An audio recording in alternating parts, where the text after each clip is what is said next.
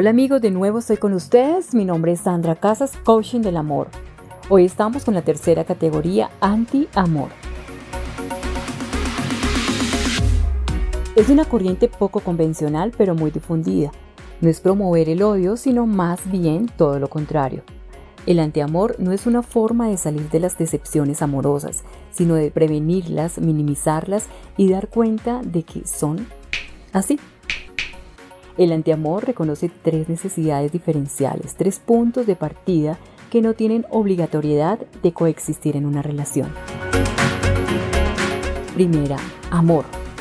Es el sentir amor por alguien, sucede de repente, pero jamás a primera vista.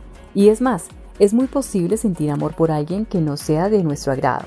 El sentir amor o amar a una persona no significa que esta persona se dé por enterada.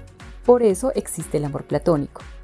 Amar es solo un sentimiento, pero en el concepto de cada persona que ama, esta condición es creadora de conflictos en un modo más leve que el de recibir amor.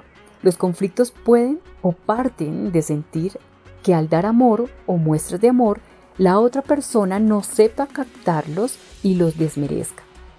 Sin embargo, cuando una persona aprende a dar amor por el placer de darlo, algo muy parecido a la santidad o la buena voluntad, se puede decir que ha alcanzado la madurez. La tercera, recibir amor. Es la necesidad de recibir muestras de amor, es una necesidad primaria en nuestra educación, pero es más egoísta que cualquiera de las dos anteriores. En su forma más agresiva es posible generadora de conflictos edípicos. Una persona que siente la necesidad excesiva de recibir muestras de afecto tardará mucho en madurar. Verá como cosa común maltratar emocionalmente a la pareja, familiar o amistades. Puede ser infiel. Cuando una persona entiende que el recibir amor es fruto de saber a quién dar amor, mas no a quién amar, se puede decir que se ha llegado a entender la mecánica real del amor, que viene a ser el antiamor mismo. Y la mecánica real del amor es la que resulta chocante al concepto popular del amor, concepto popular promovido principalmente por telenovelas, música, etc., y anuladora de formas distorsionadas del amor, tales como el machismo, el feminismo, la guerra de los sexos, la exaltación enfermiza de la promiscuidad masculina, mejor dicho, etc. Entonces con esto concluimos nuestra tercera categoría.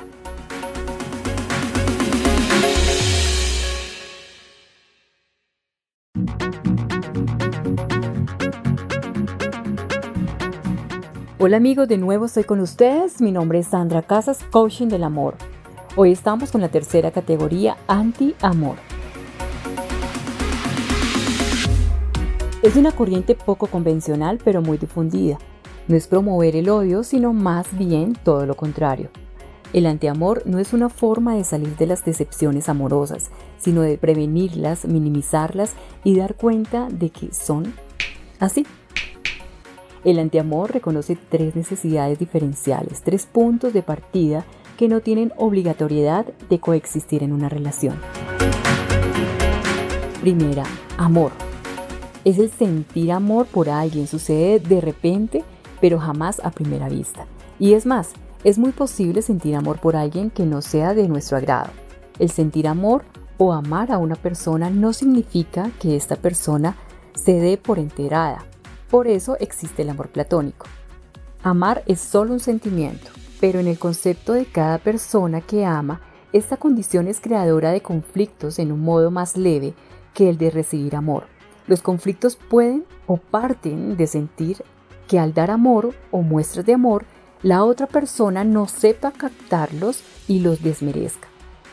Sin embargo, cuando una persona aprende a dar amor por el placer de darlo, algo muy parecido a la santidad o la buena voluntad, se puede decir que ha alcanzado la madurez. La tercera, recibir amor. Es la necesidad de recibir muestras de amor, es una necesidad primaria en nuestra educación pero es más egoísta que cualquiera de las dos anteriores. En su forma más agresiva es posible generadora de conflictos edípicos. Una persona que siente la necesidad excesiva de recibir muestras de afecto tardará mucho en madurar. Verá como cosa común maltratar emocionalmente a la pareja, familiar o amistades. Puede ser infiel. Cuando una persona entiende que el recibir amor es fruto de saber a quién dar amor, mas no a quién amar, se puede decir que se ha llegado a entender la mecánica real del amor, que viene a ser el antiamor mismo. Y la mecánica real del amor es la que resulta chocante al concepto popular del amor, concepto popular promovido principalmente por telenovelas, música, etc., y anuladora de formas distorsionadas del amor, tales como el machismo, el feminismo, la guerra de los sexos, la exaltación enfermiza de la promiscuidad masculina, mejor dicho, etc. Entonces con esto concluimos nuestra tercera categoría.